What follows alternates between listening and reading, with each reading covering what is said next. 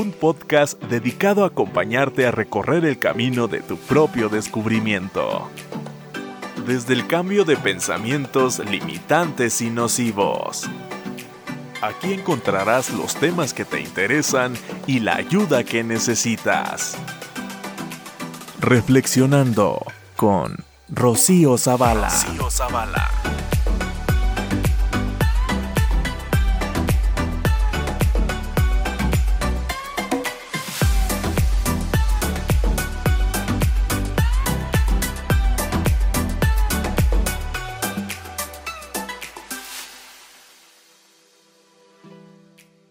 Tengo como invitado este, a Carlos, un amigo, colega de años, y el día de hoy vamos a estar reflexionando con él.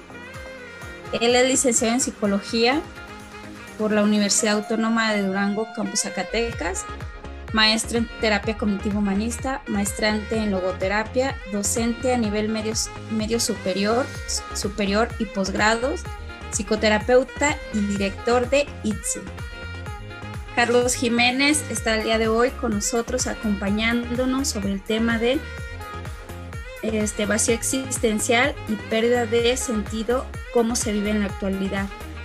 Muchas gracias, Chio. Es un gusto y un placer estar aquí contigo en el programa y pues también ver a varias personas interesadas en el tema. Gracias, gracias y bienvenido a todos. Gracias por conectarse. La primera pregunta, Carlos, es cómo definirías tú esta pérdida de sentido o este vacío existencial que se está viviendo en la actualidad. Bueno, antes que nada, una advertencia. Quienes eh, no me conocen, les voy a decir más o menos cuál es el marco desde el cual voy a estar haciendo las respuestas que, que por algo me han invitado a participar. Yo estoy en continua formación y actualmente desde hace varios años me he formado, me, me he quedado mucho en la logoterapia. La logoterapia es una eh, línea, es una forma de ver la psicología, más que la psicología, la vida. Y desde ahí hace muchos aportes y enriquece tanto a la psicología como a la persona, tratando de equiparla con herramientas que en otras teorías o en otras posturas no se logran pues adquirir porque la logoterapia considera al ser humano en una dimensión muy especial y muy específica, que es una dimensión espiritual. Entonces, cuando me preguntas, Chigo, sobre eh, qué, es esto del, sentido de la vida, desde la logoterapia, pues estamos hablando de una dimensión que solamente se puede entender desde, desde lo espiritual. Las personas todos los, seres humanos que estamos aquí habitando, compartiendo, los que se conectaron, los que no, los que no se van a enterar nunca de esto, los que están muy enterados, todos, todos, compartimos algo en común, que es la búsqueda de la realización de un sentido personal. Esto viene muy fundamentado en la logoterapia, desde la teoría, desde los enfoques fenomenológicos y los enfoques existencialistas, y concretamente la pregunta que pudiéramos, perdón, la respuesta que pudiéramos dar a la pregunta es el sentido de la vida es todo aquello a lo que nos sentimos nosotros cuestionados y ante lo cual no podemos dejar sin responder. La vida es un fenómeno que todos vivimos, pero cada uno lo estamos llamados a vivirlo de una manera muy particular, muy específica, y a eso, a esa manera que elegimos nosotros, de cómo vivir la vida, le vamos a llamar sentido de la vida. Es decir, vamos a buscar o a procurar apropiarnos, ponerle un sello particular, característico propio, de tal manera que cuando nosotros veamos o digamos que estamos viviendo, lo hagamos de una manera tan peculiar, tan única, que de esa manera pues no quede duda de que estamos pasando por la vida. Entonces el sentido de, de la vida es un imperativo, un imperativo categórico, pudiéramos decir con Kant, al cual todos los seres humanos estamos llamados a desarrollar.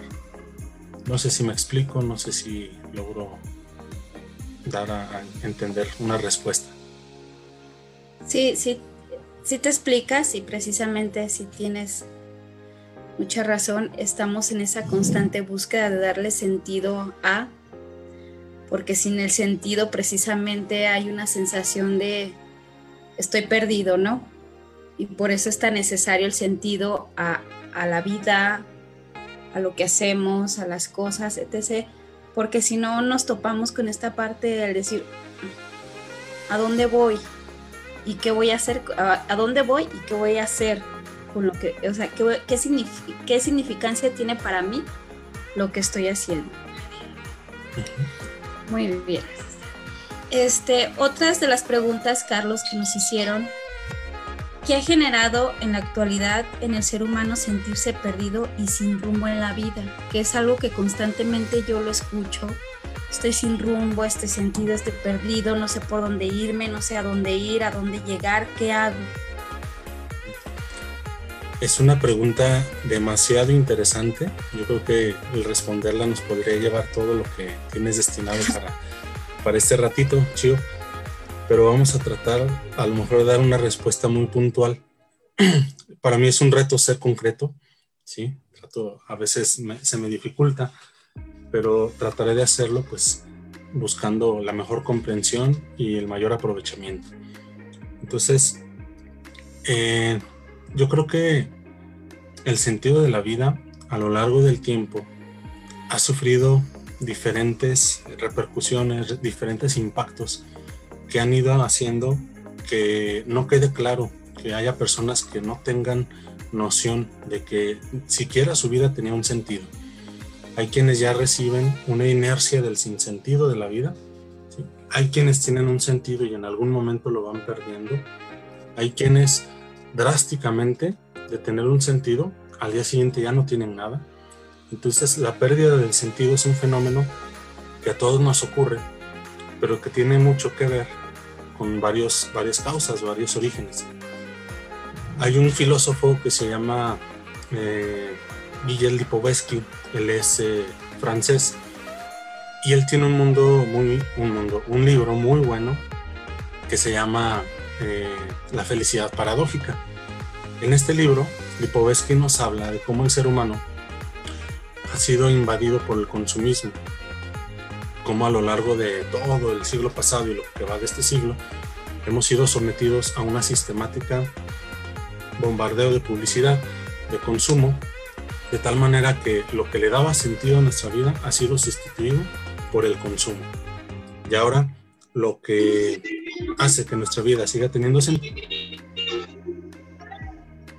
Ay, ¿qué pasó?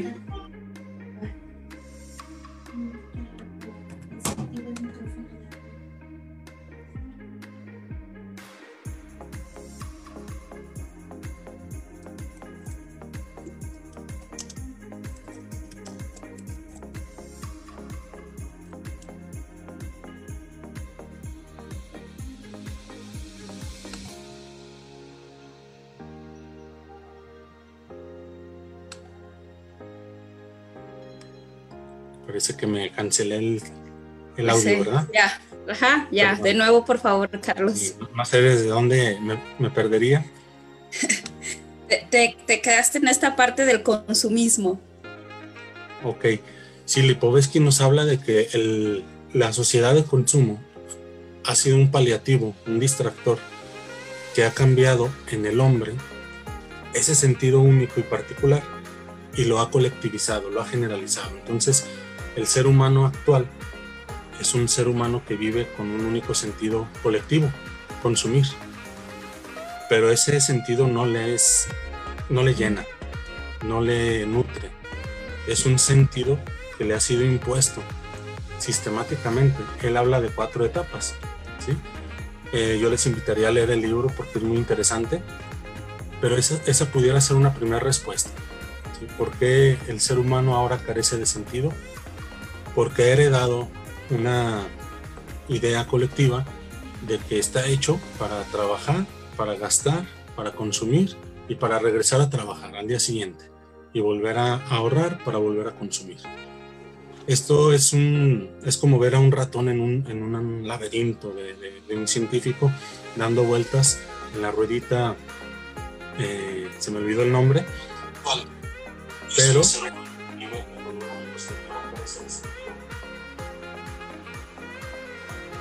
parece que va diferido el audio, ¿no? Sí, sí me están escuchando. Sí. Ok. Entonces esa, esa pudiera ser una primera respuesta. ¿Por qué el hombre actual carece de sentido?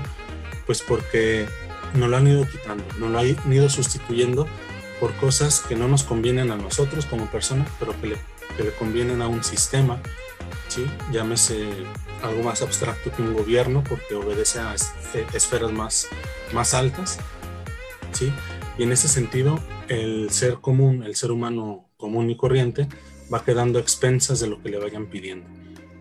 Obedece de alguna manera pues a un tipo pues de, de planeación, no quisiera decir maquiavélica, pero si lo vemos con el paso del tiempo, parece que es más fácil manejar al hombre actual porque se le ha despojado de sus convicciones y se le puede vender lo que, lo, que sea, se le puede ofrecer lo que sea y lo va a tomar.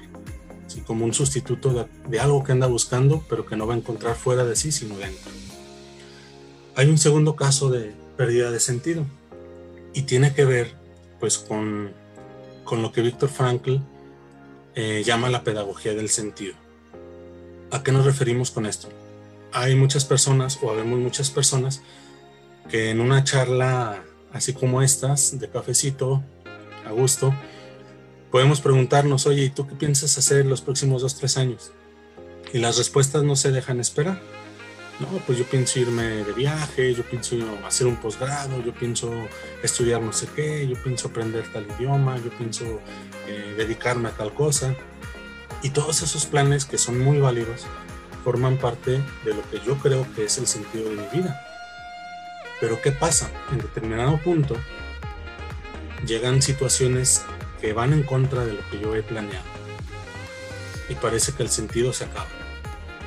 Entonces hay gente que tiene planeado, tiene, a pesar de esta cultura en la que vivimos, ¿sí? que ya he descrito un poco, hay personas pues que eh, ante un embate del destino, de las circunstancias, de la vida, de Dios, se modifica su rumbo Hablemos de una pareja que vive junta, este, está casada, tiene familia y de repente un día uno amanece y la otra no. En ese momento se acaba parte del sentido de la vida para quien queda. No lo buscó, no fue algo que quisiera, mm, amaba a la persona, por lo tanto no buscaba que, que no estuviera. Sin embargo, quien se queda, se, justamente se queda cuestionándose y tratando de descubrir qué ha pasado. Si ese era el sentido de su vida, ahora qué sentido tiene la vida. ¿Sí? En estos momentos estamos viviendo mucho ese estilo de pérdida de sentido, porque antes de una pandemia nosotros teníamos trabajo, teníamos un ingreso seguro, teníamos cierta rutina laboral, nuestros hijos tenían escuela, nuestros abuelos tenían asilos, eh, los hospitales daban servicios regulares, regularmente buenos. Y ahora después de, este, de esta pandemia, parece que se ha perdido el sentido de todo aquello. Ahora trabajo, pero ¿tiene sentido trabajar como lo hago? Ahora estudio, pero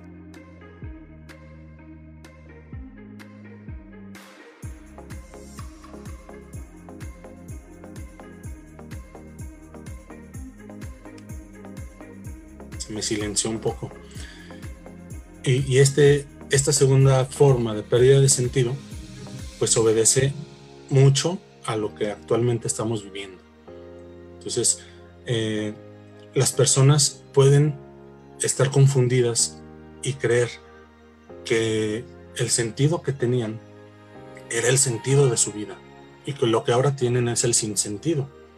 Pero aquí hay una gran trampa, porque en realidad lo que ahora tenemos es el sentido más auténtico y más actualizado que podamos encontrar.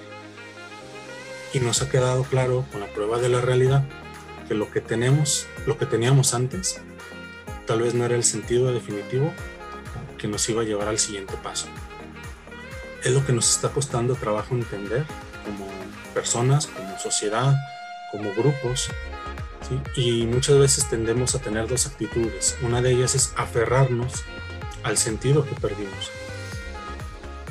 Y la otra es aceptar el cambio y tratar de adaptarse al nuevo sentido que se está revelando ante nuestros ojos y que aún no acaba de cuajar. Pero en, esta, en estas dos opciones se viven muchos dramas. Vemos como muchas personas, eh, ante esa incapacidad de resistir a la pérdida del sentido anterior, pues tienden a tomar muchas actitudes, muchas negaciones, mucha eh, resistencia al cambio, por lo tanto mucho sufrimiento. Y los demás, pues vamos tratando de adaptarnos. Entonces la pérdida del sentido es algo que puede darse de muchas maneras. Y estas dos que yo he descrito son como las que más, creo yo, nos pueden ayudar a explicar un poco eh, qué es lo que está pasando actualmente respecto al sentido de la vida. Muy bien, gracias Carlos por tu información. Ma Monile quería, este, estaba levantando la manita queriendo hacer una pregunta. Monile, ¿sigues ahí para que hagas tu pregunta? Este sí, claro, ¿me escuchan? Sí, muy claro. Ah, ok, este sí. Eh, buenas noches a todos y gracias maestro por, la invitación. Este perfecto, lo que yo quiero preguntar es el libro que mencionó, ¿cómo se llama? Para anotarlo porque dijo, este, con esto de, de la pérdida de sentido, este, anotarlo y pues comprarlo, ¿verdad? Se llama La felicidad paradójica y el autor también lo voy a anotar en el chat.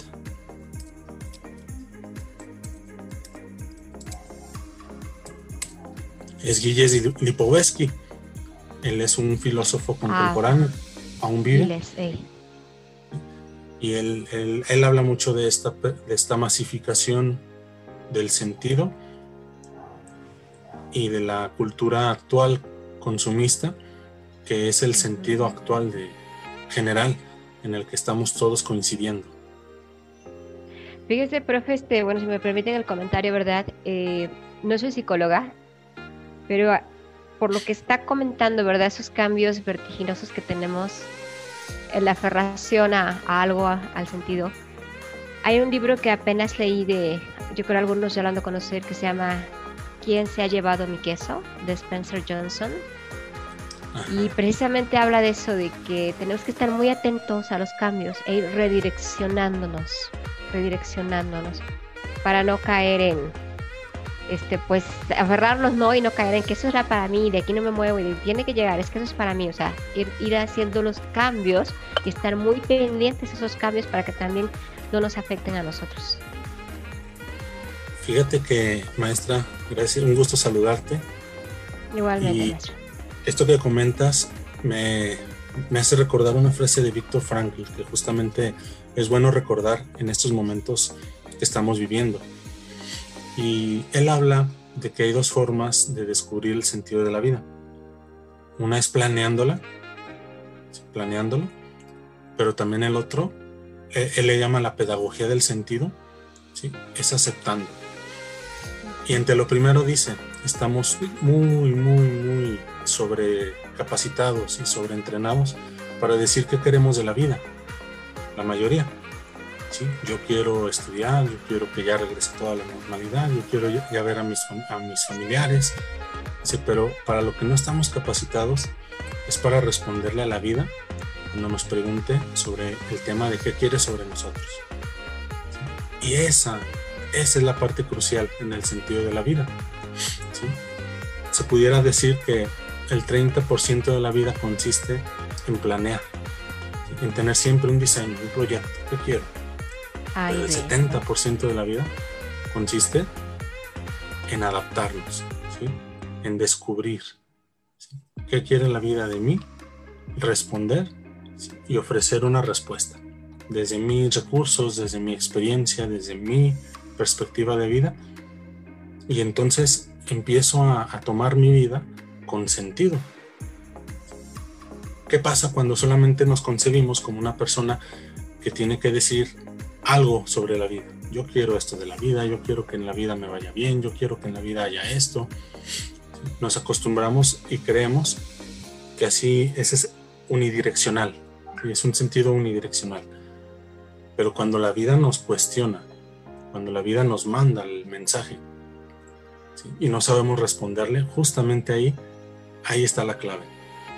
No es darle vuelta a la página y a ver qué encuentro al, al otro lado, sino en ese cuestionamiento, en esa interpelación que estoy recibiendo, ahí está la clave para el momento que estoy viviendo actualmente. Entonces yo les diría a todas las personas a las que la vida les mandó un mensaje con todo esto que hemos estado viviendo y han perdido algo, el lugar donde hay que buscar es justamente en lo que estamos viviendo. El sentido de la vida no está en otro lado más que frente a nuestras narices, en aquello en lo que nos resistimos a aceptar. Sí, de, hecho, toda, toda situación que vivimos o toda situación que estamos padeciendo trae un mensaje implícito, explícito a veces, pero precisamente como lo mencionas, a veces estamos tan inmersos en esta parte del llenar y llenar y llenar y llenar desde el afuera y, no observar en el adentro, es donde empezamos a tener esta pérdida ¿sí? Y es donde tratamos como de compensar o de llenar esos vacíos emocionales que constantemente estamos teniendo o viviendo y que yo me imagino que todos en algún momento, en algún periodo, los vivimos. Así es. Y bueno, esta, estos vacíos que, tenemos, eh, yo diría que lo que está pasando actualmente no es el problema viene a ser solamente la, consecuencia, la gota que derrama el vaso, tal vez si lo queremos ver así, de un cúmulo de vivencias, de situaciones, de, vidas que no han sido suficientemente tomadas de manera responsable. Eh, cuando yo doy clases respecto a esto, les comento que una persona que no ha respondido adecuadamente a sus interrogantes personales ¿sí? que quiere de la vida y va llevando una vida a lo mejor no muy comprometida consigo mismo, porque con nadie más debemos de estar comprometidos en la vida más que con nosotros mismos. Y cuando no lo hacemos, una pandemia como esta viene a ser el pretexto solamente para destapar lo que desde hace tiempo ya no estaba bien articulado, lo que desde hace tiempo ya no tenía sentido, ya no estaba armado, estaba perdido. Y por eso nos viene bien como culpable. Maldita pandemia, maldita crisis, ¿no? Pero si nos fijamos más en el fondo, esta crisis no viene más que a hacer lo que muchas crisis, muchas situaciones. Pero ¿qué pasa con nosotros? Esa es la gran pregunta. ¿El problema es la crisis o nosotros que no estamos preparados para afrontarla? Y aunque nos veamos poco preparados para afrontarla, como seres humanos siempre tenemos la capacidad para prepararnos ante la crisis. Y aunque de inicio no estemos preparados, podemos poco a poco ir dando, dando cara eh, favorable a la crisis y resolverla. Si volteamos hacia atrás, no es la única crisis que ha sacudido a la humanidad. Crisis económica, crisis política, crisis social. Ha, ha habido una, una serie de una larga lista de crisis y ante todas esas crisis lo único que observamos es gente o personas que toman dos tipos de actitudes, de afrontamiento ante la crisis o de huida. Incluso hay una frase que está circulando mucho por Facebook que dice, eh, en tiempos difíciles, hombres recios. Hombres recios, tiempos favorables. Tiempos favorables, hombres débiles, hombres débiles, tiempos difíciles. Entonces, si se fijan, todo va siendo consecuencia de lo que vamos siendo y decidiendo ser. Yo no veo el problema en la crisis, veo el problema en cómo nos hemos preparado para ella, consciente o inconscientemente, y qué recursos estamos movilizando actualmente para salir bien librados. Y cuando hablo de la palabra bien librados, no me refiero a que no nos peguen el bolsillo, a todos nos está pegando. Me refiero a que crezcamos como seres humanos. Que el día de mañana seamos una mejor versión de nosotros mismos y no que culpabilicemos a la crisis por malas decisiones que vamos a estar tomando en el futuro. Cosa que ha ocurrido. Personas que están recluidas en algún centro penitenciario, tal vez en esta desesperación, y han optado tal vez por, por, el robo, por, alguna otra forma de delinquir, que siempre fue una opción, pero junto a esa opción también están otras opciones válidas. Aquí el punto es cómo voy a decidir yo afrontar esta crisis que está cuestionando, que está interpelando a todo el mundo, no solamente a mí. Así es. Eh, Monile, ¿te quiere comentar algo?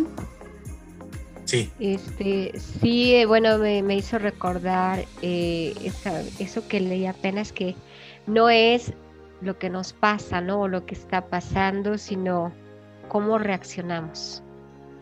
Cómo reaccionamos, ¿no? Y de ahí deriva todo. Bueno, haciendo eco a lo que nos acaba de decir. Es todo lo que quería comentar. Gracias. Exacto. Eh, así es. Carlos, otra pregunta que nos hacen es, ¿qué hacer para reencontrarnos? Sí, también es una pregunta muy, muy interesante. da para todo un taller. Porque la pregunta que aquí nos podemos hacer es justamente alguien que ha perdido su sentido de vida, ¿cuál es el ABC? ¿Cuáles son los pasos de regreso para reencontrar el sentido que perdió? Nos remite a la, pregunta inicial, ¿cómo se pierde el sentido? Puede ser de manera colectiva o puede ser de manera situacional. Cualquiera que sea, la buena noticia es que hay forma de recuperar el sentido mientras estemos vivos, ya que cada vida exige un sentido. Hay muchas personas que a estas alturas todavía creen pues que hay vida sin sentido. Eso es tan válido como la persona lo quiera creer. Pero si somos sensatos, si somos honestos, pudiéramos decir que es un axioma en la logoterapia. Toda vida tiene un sentido. Toda vida humana tiene un sentido. ¿sí? Por lo tanto, si alguien todavía está vivo, todavía tiene sentido su vida. Si alguien está en, postrado en cama, su vida todavía tiene sentido hasta el último respiro. Si alguien este, ha pasado por una situación dura y difícil y aparentemente ha perdido todo el sentido de su vida, yo le invito a que lo piense desde esta postura que estamos proponiendo que es la logoterapia. Desde la logoterapia, toda vida humana tiene sentido hasta su último suspiro. Entonces, vivir o creer esto nos permite tener la esperanza de que lo único que ha pasado es que no lo hemos descubierto. O el sentido que vivimos no es el adecuado para nosotros. Entonces, de ahí viene la pregunta muy válida, ¿cómo le hago para encontrar mi, mi sentido? ¿Cuál sentido si es el que responde a mi vida, a mis necesidades, a mi existencia? Para, encontrar una respuesta a esta pregunta no es necesario ir muy lejos, basta con ir frente a nuestras narices. Es cuando las personas me han hecho esta pregunta, yo siempre les digo que la respuesta radica en nuestra propia vida, no fuera de ella. A veces eh, nos topamos, hay un libro que se llama El alquimista, eh, se lo recomiendo como lectura, y en ese libro pues se anda buscando afuera lo que finalmente se encuentra adentro.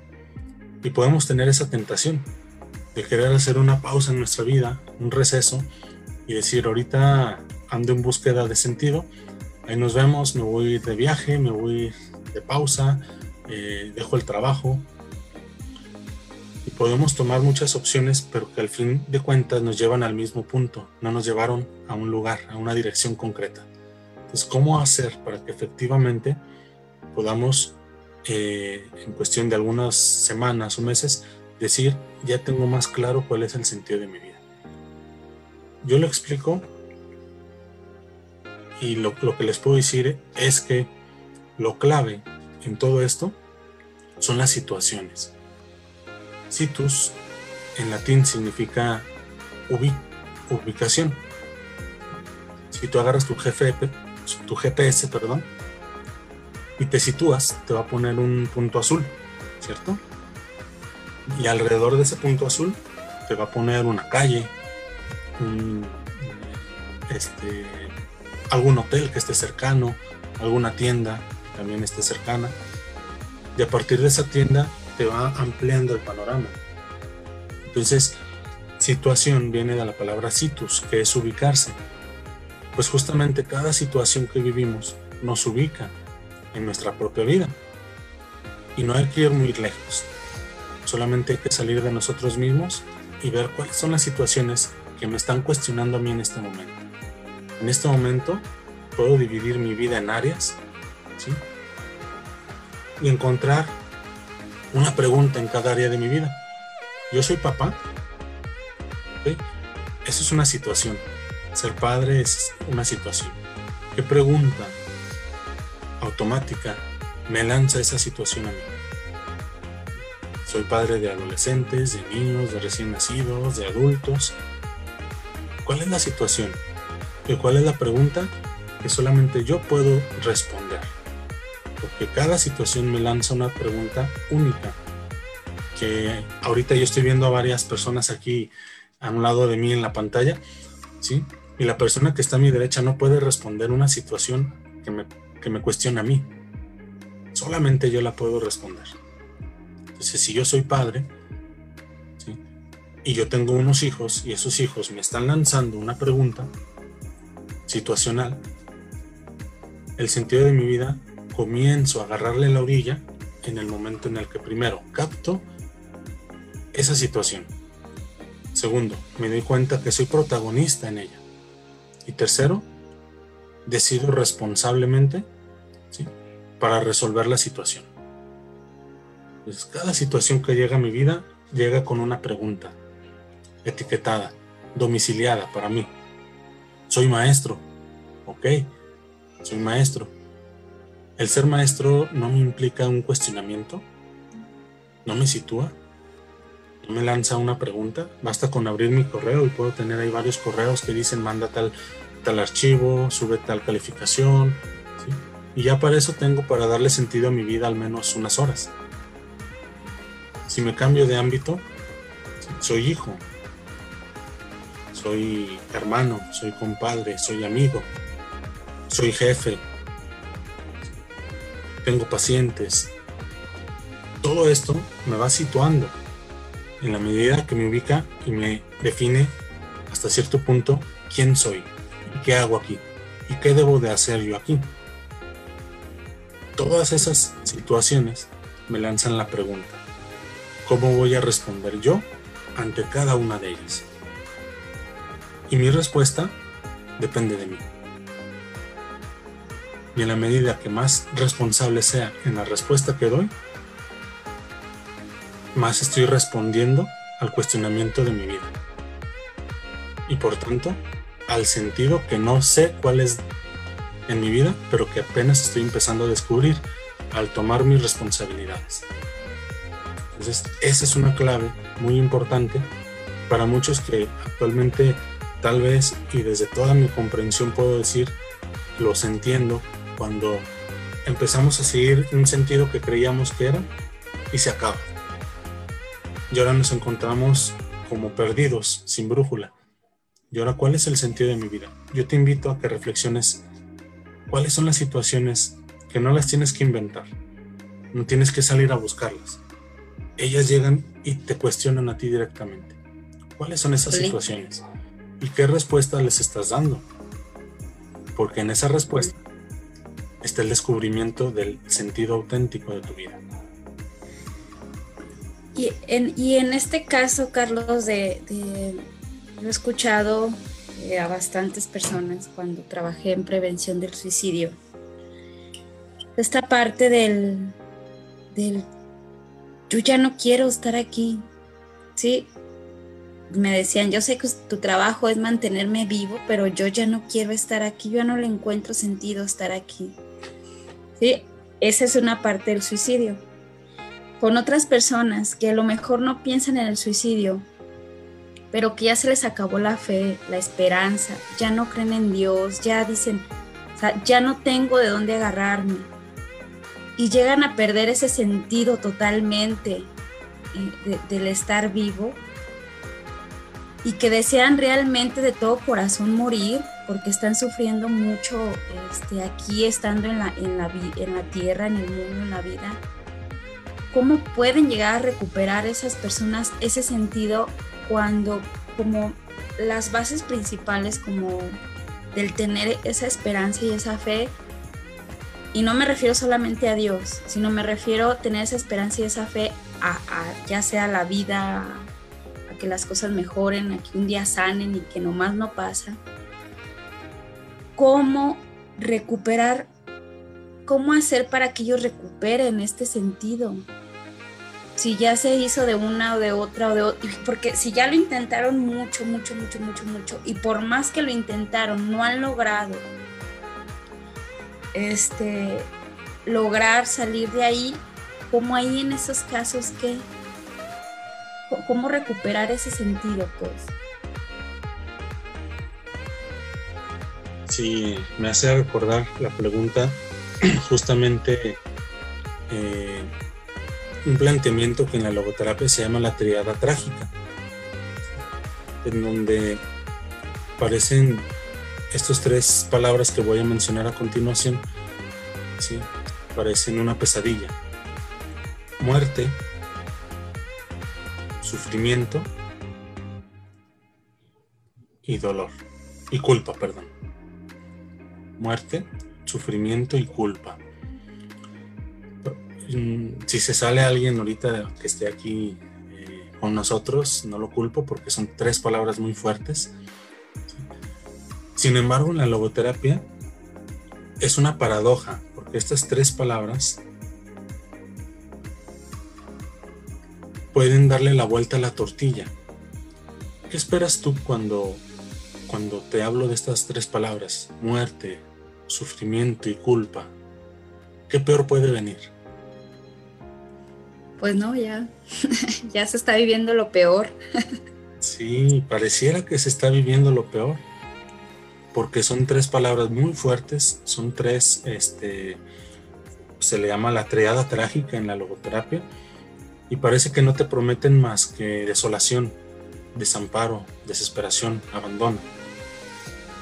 Pero Víctor Frankl, un hombre muy sabio, desentraña de en medio de ellas la posibilidad que tienen de voltear la tortilla y de encontrar una transformación personal al estar eh, metido en alguna de estas tres.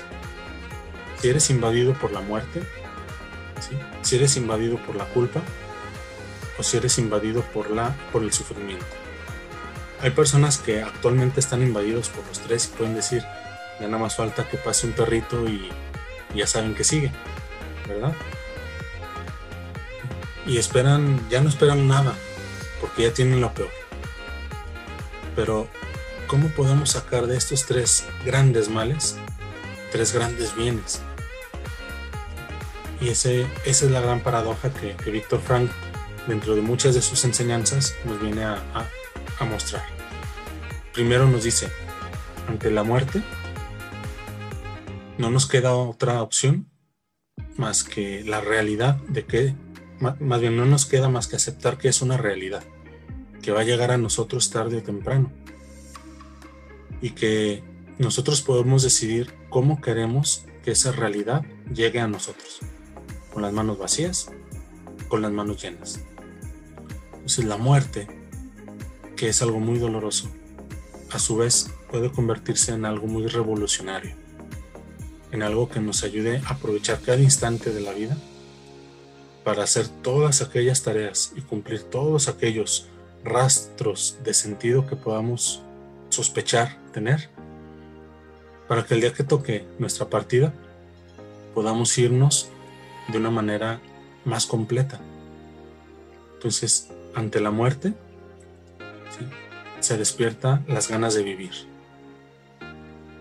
Hay algunas frases que nos pueden ayudar mucho porque hemos perdido a, muchos seres humanos este año y no solamente por la pandemia, sino por muchas otras causas.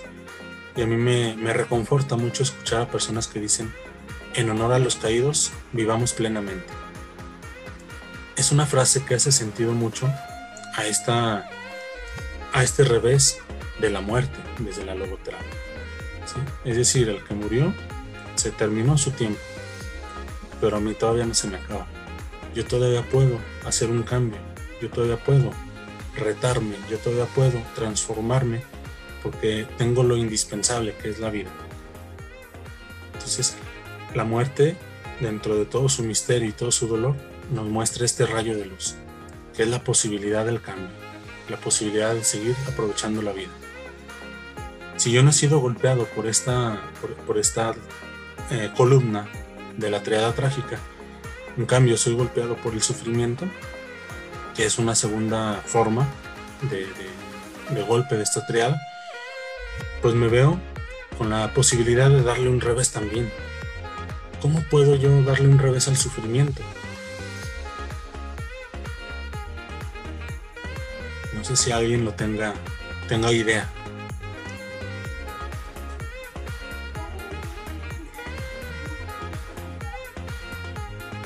Pues primero aceptando, ¿no? No resistiéndome a lo que está pasando y aceptando que esta es mi realidad. Claro, y, lo que dices es el, el paso número uno, la aceptación porque lo que me va a permitir el sufrimiento es el cambio. Si yo veo el sufrimiento hasta donde me hace sufrir, voy a sufrir. Pero si veo que el sufrimiento que ahorita me hace sufrir me promete algo, que es un cambio, algo mayor, algo duradero, algo a partir de lo cual me redefina y lo que era ahorita que estoy sufriendo y lo que voy a hacer cuando supere el sufrimiento, va a ser un nivel de persona mucho mayor. Esa es la esperanza del sufrimiento. Que no nos dé el dolor sufrir, que no nos dé miedo sufrir, porque el sufrimiento siempre nos, nos purifica, siempre nos lleva a un nivel superior de persona. No estoy hablando de ningún tipo de, de, de credo ni nada, pero simplemente como ser humano, como persona, el sufrimiento después de eso que no queremos, que no nos gusta, de ese batallar, de esa molestia, nos da un grado mayor de ser. Entonces, ante pues la avalancha de la muerte, del sufrimiento, salimos despavoridos con los, con los brazos arriba, gritando, pero tranquilos. Son situaciones, son fenómenos humanos para humanos. Lo que pasa es que en nuestros tiempos nos han desacostumbrado tanto a lo humano que el sufrir parece para, no sé, ya ni para los animales, mucho menos para el ser humano. Cuando el sufrimiento radica, en el sufrimiento radica gran parte de los triunfos, de los logros, de los descubrimientos, de los alcances, de los avances mismos que el ser humano ha hecho, han sido con este ingrediente. Y no es que lo tengamos que usar a fuerzas, pero si lo estamos viviendo, sintámonos con la sospecha de que después del sufrimiento puede venir algo bueno, pero tenemos que tener la actitud adecuada.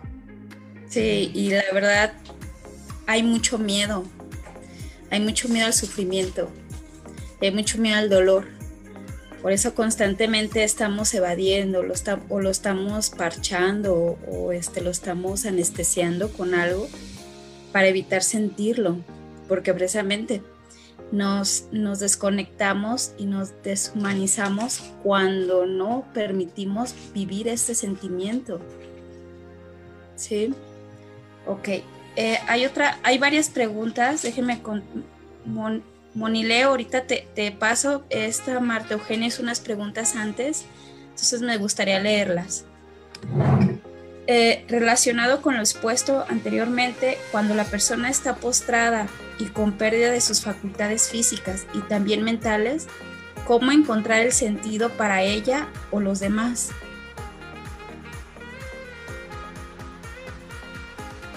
¿Me puedes repetir? Es que se cortó un fragmento y no escuché completa la pregunta. Ok. Cuando la persona está postrada y con pérdida de sus facultades físicas y también mentales, ¿cómo encontrar el sentido para ella o los demás?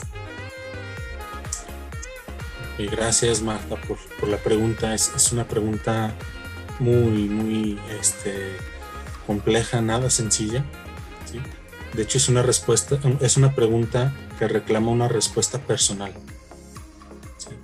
No hay respuestas generales en donde todos podamos decir para todos aplica igual, pero en la particularidad de, cada caso podemos descubrir o podemos encontrar si tiene sentido eh, en el sufrimiento y a vísperas de la muerte que una vida continúe que una vida este, se prolongue o también, en todo caso, respetar el curso y el trance natural de esta sin postergación eh, en la intervención humana. Todo esto, claro, tiene los, los dilemas éticos de por medio, hasta donde la persona vea la posibilidad de que al prolongar su vida va a haber un beneficio, va a haber una recuperación, va a haber, va a haber algún pues eh, una luz de esperanza que le permita una calidad de vida mayor, o hasta donde el hacerlo puede significar un aferrarse a, oponerse a un sentido, ¿sí? que es la muerte, porque también la muerte viene a ser un sentido, viene a ser un fin, finalmente, un fin último, un fin eh, al que todos vamos. Y habría que responder o tener claro cuál es el propósito al, estar en esas condiciones, cuáles son los propósitos que la persona busca. Eh, me viene a la mente, no sé, algunos casos en donde las personas están dispuestas a, sufrir un encarnizamiento. Eh, terapéutica. Ajá, con tal de que lleguen sus familiares. Y, y es, es, es, algo que podemos decir puede llegar a ser válido porque hay un sentido ¿sí? en permanecer vivos aunque sean unas horas, unos días, para que lleguen esos familiares de los cuales quieren despedirse. Y al, hacerlo, muchas personas automáticamente se van.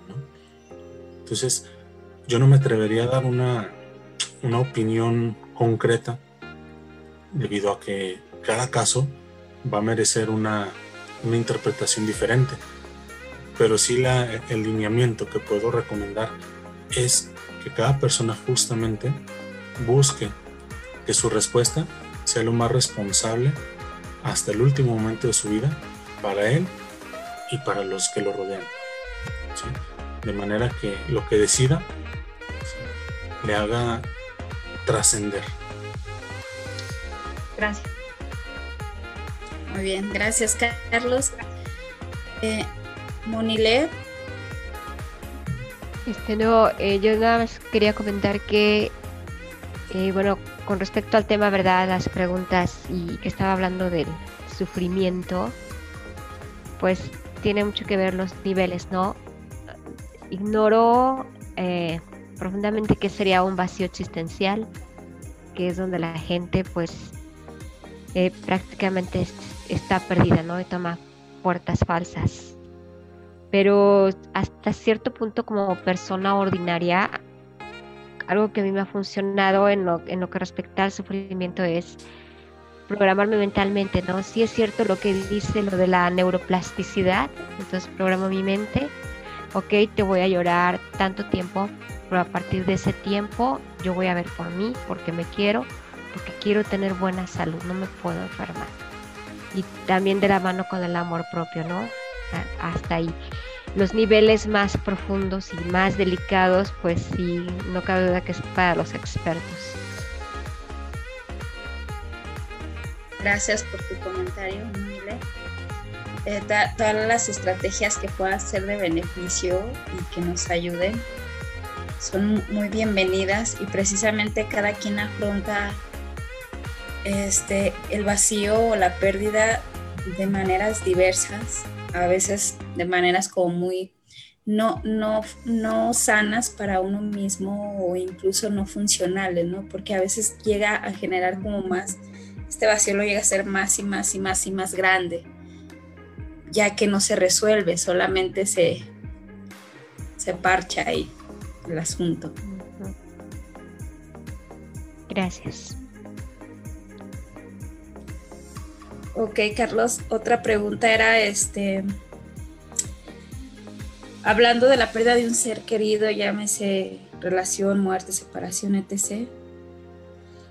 ¿Cómo retomar de nuevo el vivir cuando esa persona se llevó parte de tu compartir o de tu vivir cuando se fue de, de, tu lado de tu vida?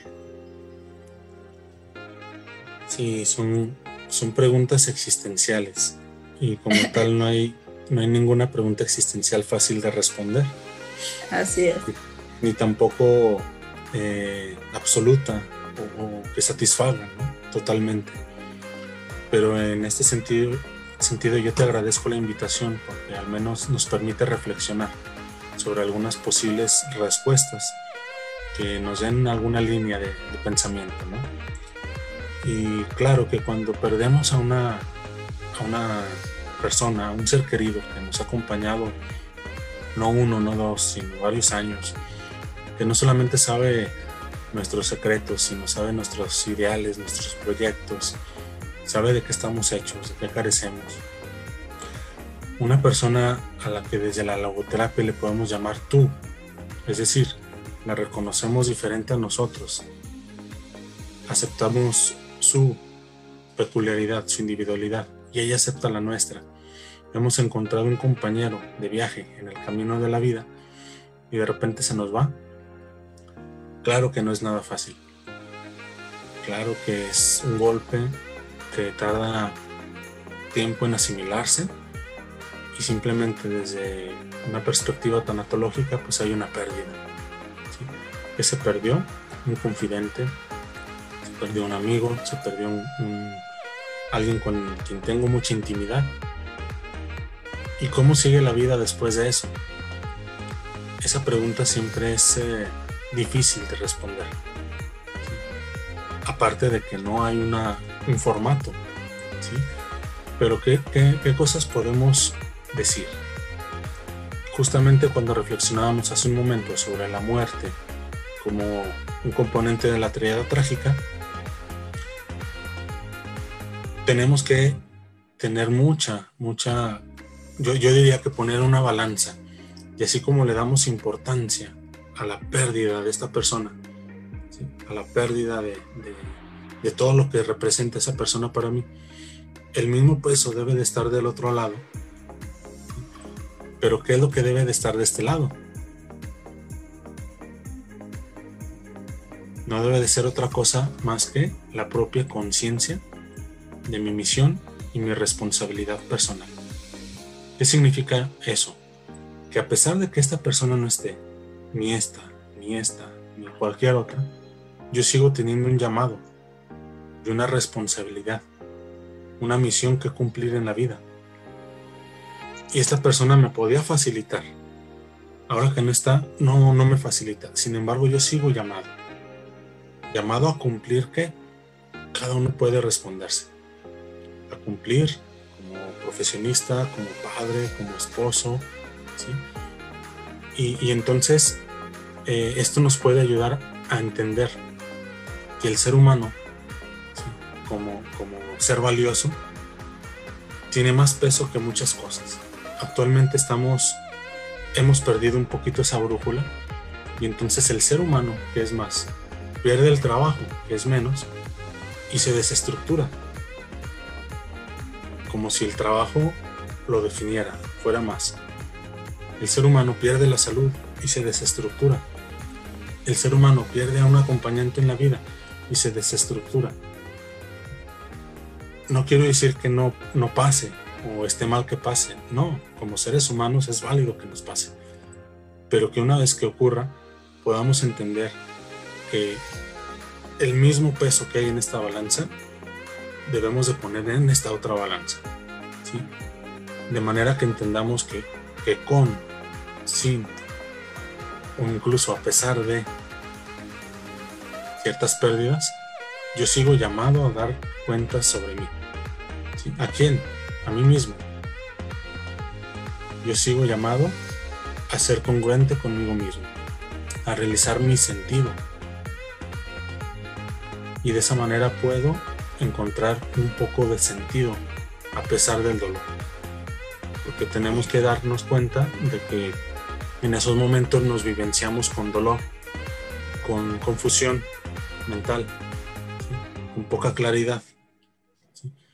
Y el, tener al menos claro que a pesar de que hayamos perdido lo que hemos perdido, seguimos llamados a dar una respuesta concreta ante nuestra vida, ante nuestros tiempos, esa, esa certeza es lo que nos puede salvar y ayudar a seguir adelante a pesar de todo lo que ha pasado en, pues en estos tiempos que han sido difíciles pues para todos.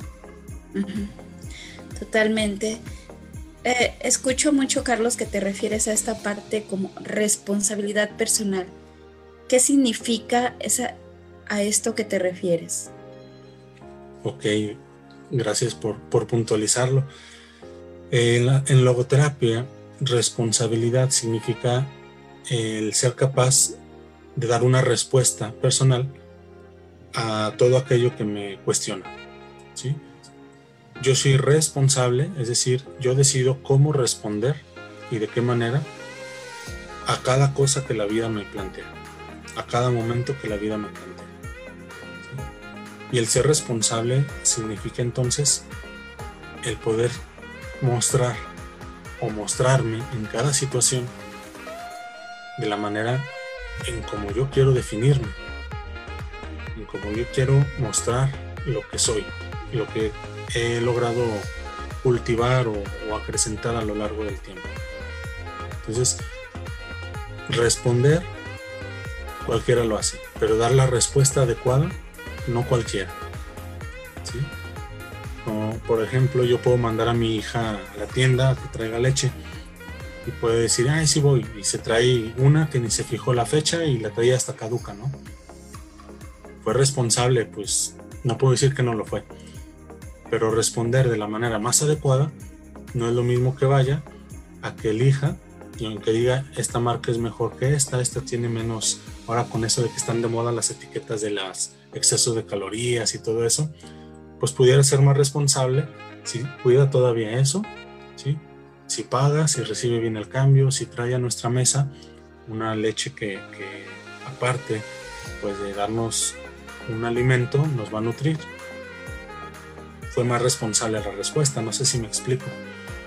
Entonces, todos estamos llamados a vivir una vida, pero somos responsables de la vida. De hecho, Víctor Frankl, en este libro que, estoy teniendo aquí de apoyo moral, me estoy respaldando en él, se llama justamente Ante el vacío existencial. Al final dice, eh, estando en Estados Unidos, que en Estados Unidos, a un lado de la estatua de la libertad, debería de estar también la estatua de la responsabilidad porque para el ser humano no basta elegir, es necesario elegir responsablemente.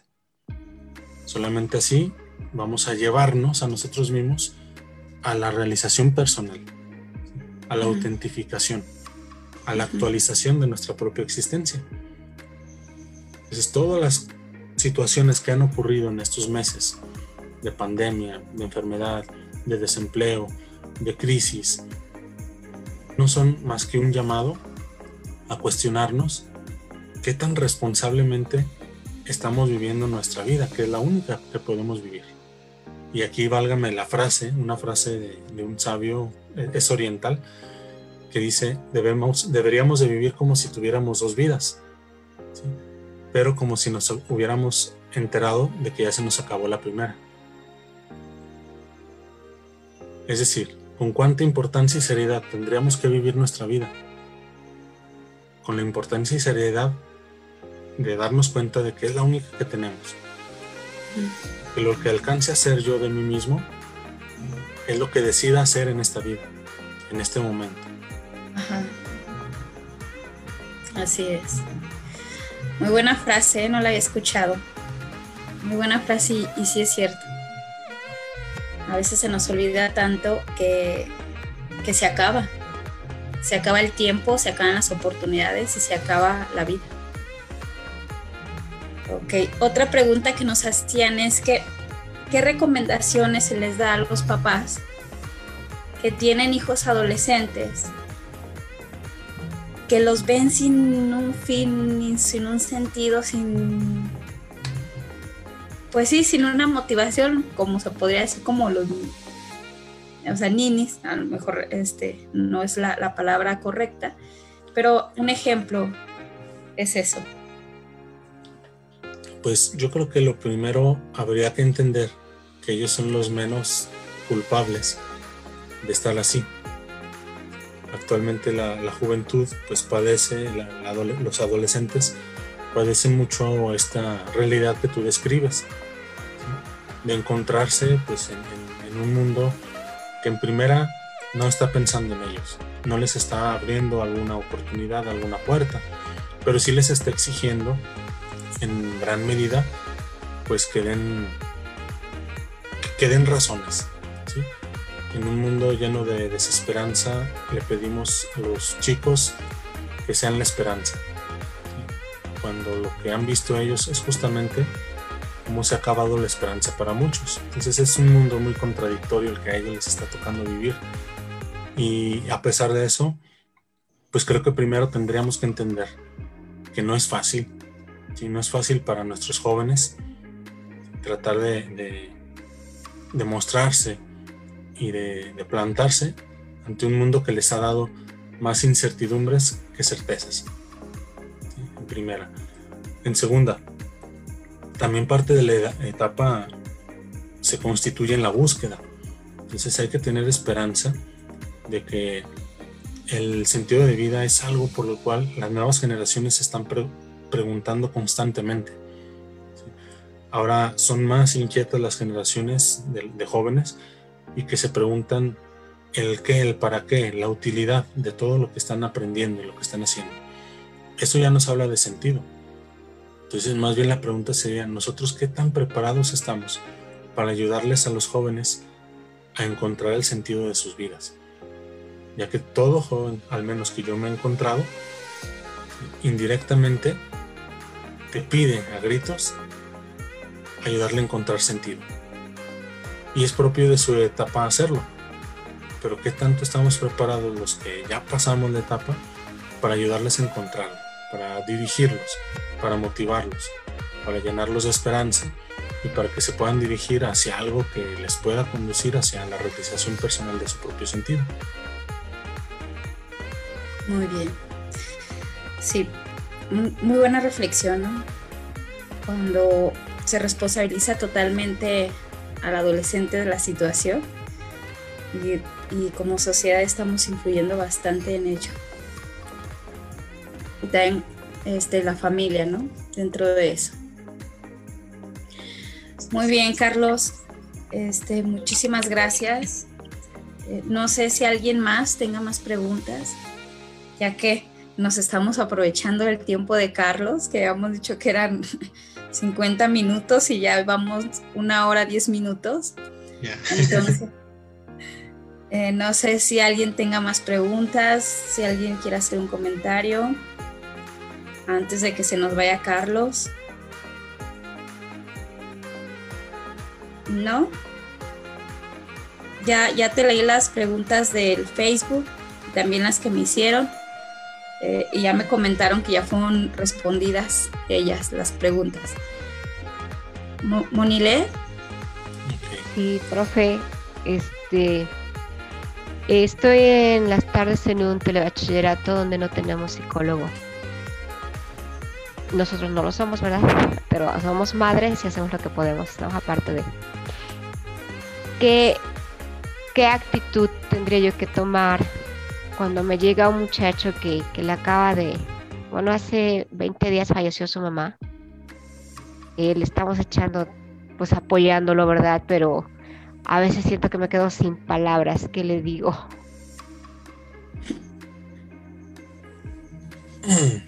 Hay un... Está en una depresión, híjoles.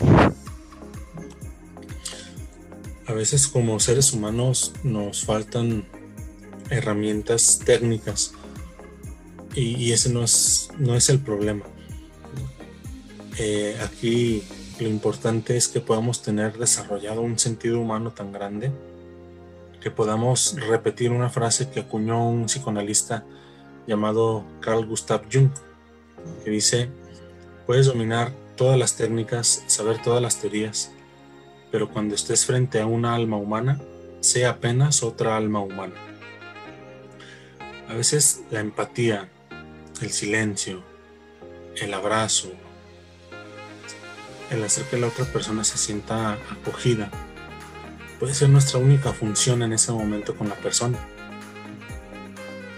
Ya las palabras técnicas, el seguimiento terapéutico, podemos servir como vínculo para una canalización a un experto. Pero como seres humanos, el producir un encuentro existencial es clave.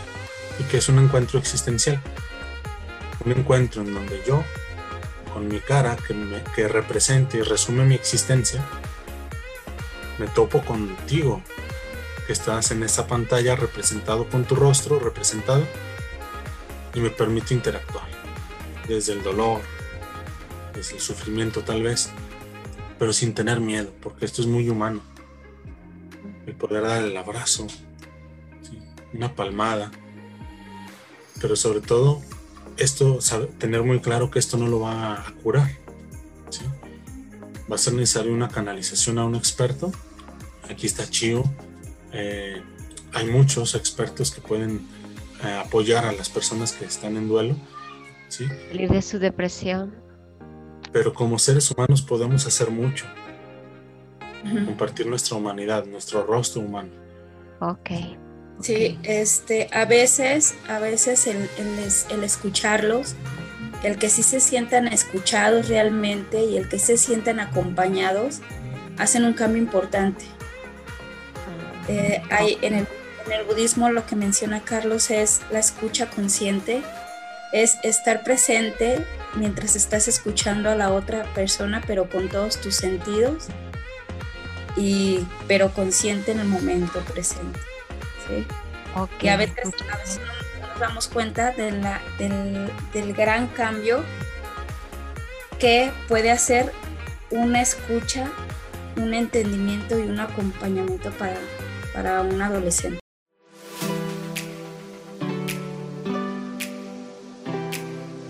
Un podcast dedicado a acompañarte a recorrer el camino de tu propio descubrimiento desde el cambio de pensamientos limitantes y nocivos. Aquí encontrarás los temas que te interesan y la ayuda que necesitas. Reflexionando con Rocío Zavala. Rocío Zavala.